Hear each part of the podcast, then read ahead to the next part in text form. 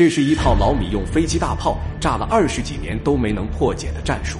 狡猾的越南人在一座一堵墙一样的山上，精心打造了一条战略防线，星罗棋布的火力点上，无数挺的石卡封锁着布满地雷的狭小山脊。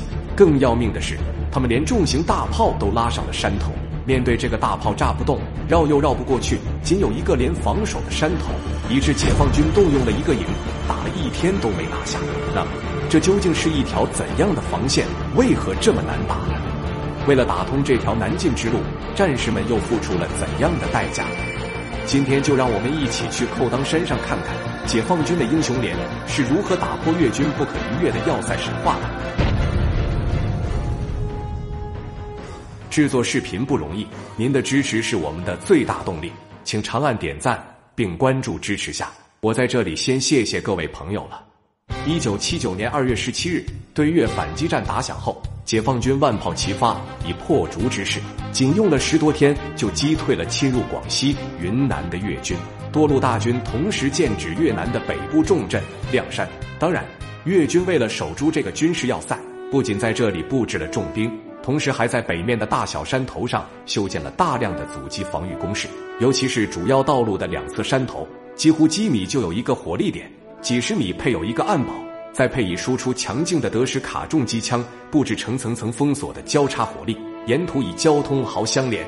重要的高地上还设有屯兵洞与指挥中心，山脚小路及山脊两侧易通行的地方都埋下了大量的反步兵地雷。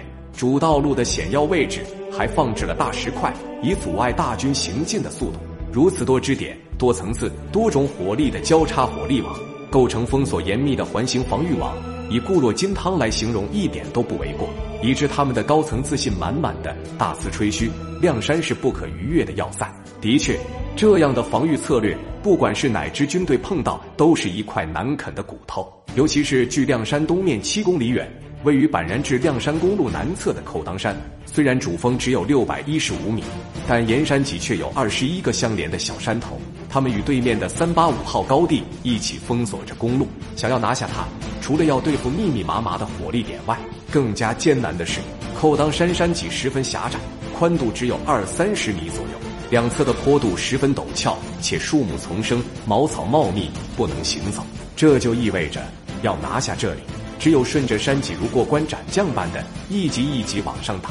当时进攻这里的是五十五军幺六四师四九零团的三营，他们以三连为预备队，一连、二连分两路同时向山头发起攻击。由于地形不熟，加上山高林密，一连在穿插时走错了路，没能按时进入攻击位。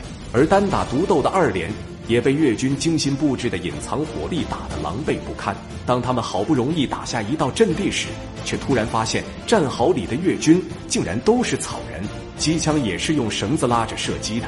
进入战壕的战士们很快就被高处的越军火力压制的无法动弹。